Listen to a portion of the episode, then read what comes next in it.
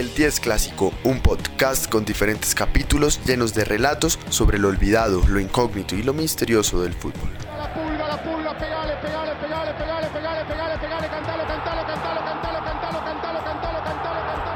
Un podcast hecho de futboleros para futboleros. En el capítulo de hoy, el jugador que detuvo una guerra civil. En la esfera del fútbol, los grandes jugadores toman diversos papeles en cuanto a su comportamiento en la vida pública. Muchos son los playboys que muestran sus lujos en las redes sociales. Algunos se vuelven los reyes del marketing y los negocios.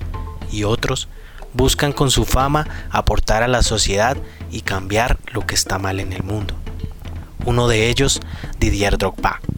Este exjugador nacido en Costa de Marfil, África, ha sido de los más destacados en este continente en cuanto a fútbol y personalidad. Jugó tres mundiales, fue campeón de Champions con el Chelsea y defendió la camiseta de ocho equipos diferentes durante toda su carrera. Pero su mayor logro como estrella del fútbol está muy alejado de las canchas.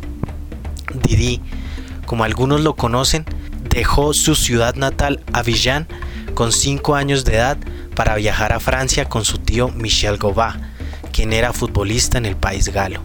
Sin embargo, no logró adaptarse al estilo de vida europeo y poco tiempo después volvió a Costa de Marfil junto a sus padres.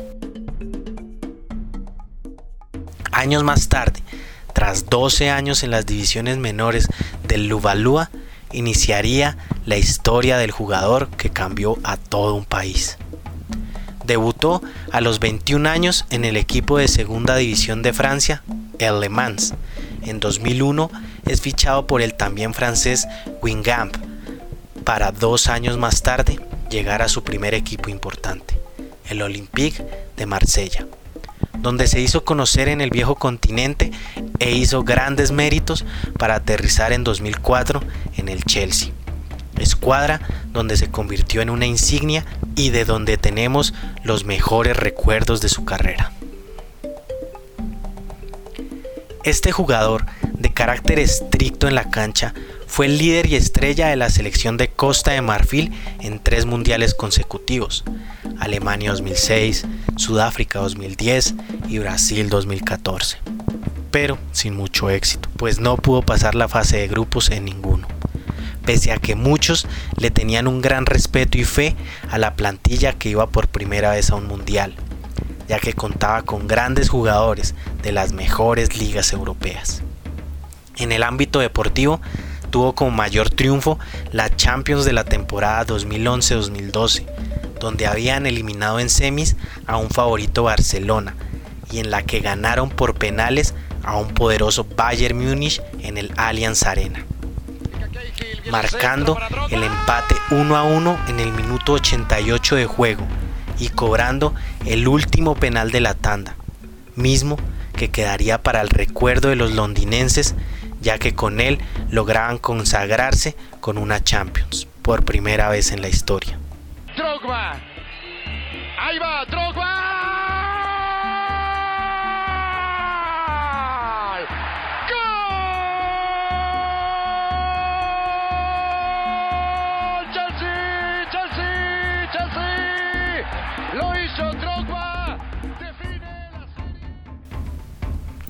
Pero Drogba no solo se ha destacado en el ámbito deportivo, ha sobresalido por ser un personaje comprometido con su país, con su continente y sobre todo con la paz. Es embajador de la ONU, desarrolló obras caritativas como la construcción de centros hospitalarios para niños en su país y lo más relevante fue el jugador que logró detener una guerra civil en Costa de Marfil el país de los elefantes vivía una guerra que había comenzado en el 2002, tras un golpe de Estado fallido, que pese a no tumbar al gobierno, logró que varias ciudades fueran ocupadas y gobernadas por células rebeldes, dejando al país dividido. Hacia el sur estaba regentado por el gobierno, en su mayoría nacionalistas cristianos, y al norte liderado por rebeldes, de una connotación musulmana. Sin embargo, para entender este conflicto étnico, religioso y hasta económico, hay que ir un poco más lejos. La década de los 60 cuando el país marfileño logró su independencia de los franceses. Pero ¿por qué en esta época? En esta época el país africano tuvo una gran bonanza cacaotera que lo llevó a tener una economía próspera y estable, lo cual le trajo a su vez un importante flujo migratorio hacia su territorio de los países vecinos, como Burkina Faso y Malí, dos de los países más pobres del mundo. Migrantes que encontraron en la parte norte de Costa de Marfil poblaciones con grandes parecidos étnicos y culturales a los suyos. Corría el año de 1995. Todo iba muy bien para el país. Se le consideraba una zona de paz, prosperidad, y hasta algunos entusiastas se atrevían a denominarlo como el Estados Unidos de África Occidental. Hasta que el presidente marfileño de ese entonces, Henry Conan Vidier, decidió basar su política estatal en un, entre comillas, nacionalismo, que buscaba exaltar la identidad marfileña. Un instrumento que no era otra cosa que una manera de encubrir la xenofobia e incluso la exclusión hacia los mismos marfileños que residían en el norte. Las políticas chauvinistas del gobierno prevalecieron con los años y pese al cambio de mandatarios, llegando a su cúspide cuando le negaron a Alassane Ouattara su candidatura a las presidenciales del año 2000, por según ellos tener raíces de Burkina Faso. Estas elecciones fueron fraudulentas y nombraron como presidente a Laurent Gbagbo, al que se le buscó dar el golpe en 2002.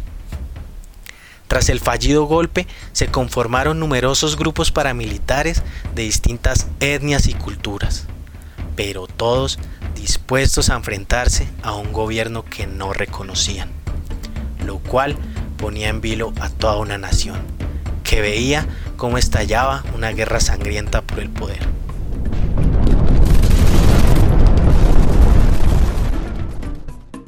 Tres años después y con las trompetas de guerra latentes, en octubre del 2005, la selección nacional lograba su primera clasificación a un campeonato del mundo en una definición de antología. Los elefantes para la última fecha estaban un punto por debajo de los cameruneses, quien eran los llamados a clasificar.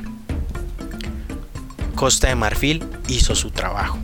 Le ganó 3 a 1 a Sudán pero el partido de los Leones Indomables contra Egipto, que iba empatado 1 a 1, no finalizaba, cuando de repente, al minuto 94, el árbitro da un penalti a favor de Camerún. La estantería marfileña se venía abajo. Pero lo que estaba por venir nadie se lo esperaba. Pierre Womé cobraba la pena máxima en el palo y mandaba a los de Drogba a su primera cita orbital. La clasificación hizo reventar de júbilo y paralizó el país de África Occidental, por lo que el capitán de la escuadra marfileña, tras la finalización del encuentro, dejó que las cámaras de todos los medios de comunicación entraran al camerino, donde al primero que captaron fue a la estrella, a Drogba. Este, arrodillado y rodeado por todos sus compañeros de selección, dejó una petición. Le seul pays, le seul pays de l'Afrique qui a toutes ses richesses ne peut pas sombrer dans la guerre comme ça. S'il vous plaît, déposez tous les armes. Faites les élections, organisez les élections et tout ira du mieux. La traducción de lo que dijo Drogba básicamente era, abro comillas, ciudadanos de Costa de Marfil, del norte, sur, este y oeste. Os pedimos de rodillas que os perdonéis los unos a los otros. Perdonad, perdonad. Un gran país como el nuestro no puede rendirse al caos. Dejad vuestras armas y organizad unas elecciones libres. Cierro comillas. Este gesto logró calar en la ciudadanía marfileña que se encontraba fúrica por la clasificación al Mundial de Alemania. Luego de tres años de guerra y más de 4.000 muertos, días después de aquel mensaje de Drogba, los dos bandos llegaron a un acuerdo mutuo para dar cese al fuego. Paso importante para finalizar una guerra. En 2006, Didier Drogba recibió el premio como mejor futbolista africano del año, con decoración que llevó a su país para ser presentada a su pueblo. Lo simbólico es que escogió a la ciudad de Bouquet, un territorio que estaba bajo el mando de los rebeldes y desde donde nuevamente instó a las partes para que negociaran el fin del conflicto.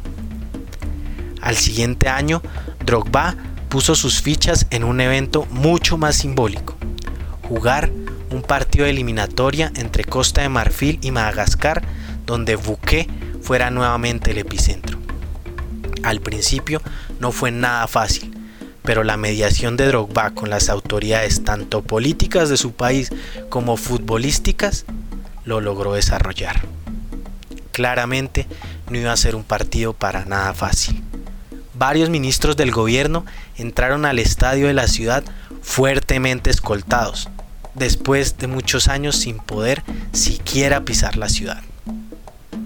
Pero finalmente Didi lo logró. Fue el artífice de una postal que pocos esperaban. El presidente de Costa de Marfil y el líder rebelde cantando el himno nacional uno al lado del otro. Drogba supo en ese instante que la guerra había terminado. Abro comillas. Ver a los dos bandos juntos, cantar al unísono el himno de mi país fue muy especial. Sentí que Costa de Marfil volvía a nacer. Cierro comillas.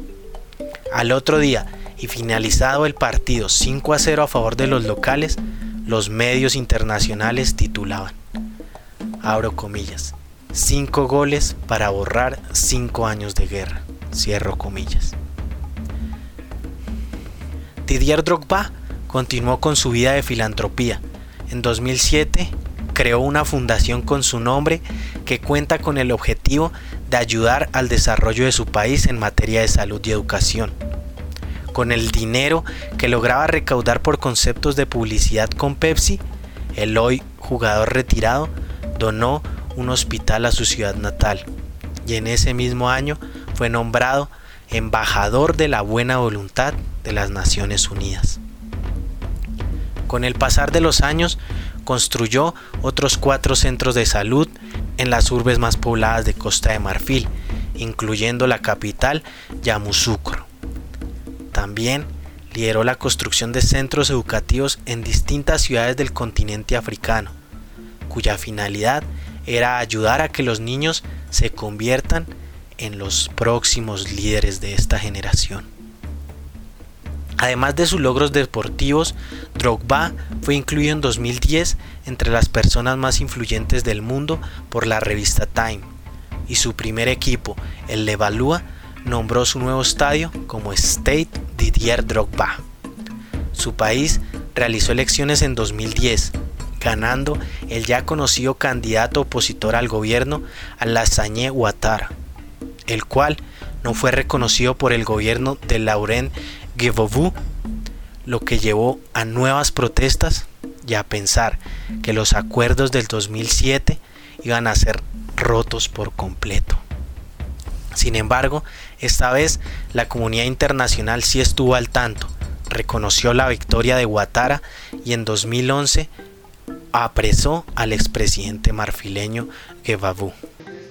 Tras cuatro meses de sangrienta crisis postelectoral, el expresidente de Costa de Marfil, Laurent Gbagbo, ha sido detenido en su palacio de Avillán. Naciones Unidas ha confirmado que Gbagbo se ha rendido a las fuerzas del presidente reconocido intencionalmente, Alassane Ouattara, para ser juzgado. En 2016, Drogba se retira como futbolista profesional, marcando 304 goles en 700 partidos a nivel de clubes y 66 anotaciones en 105 partidos con la selección de su país, dejando como mayor logro el haber detenido él solo una guerra civil. y demostrándonos que muchos futbolistas logran convertirse en simple ídolos deportivos, pero otros pueden llegar a ser leyendas en toda la extensión de la palabra.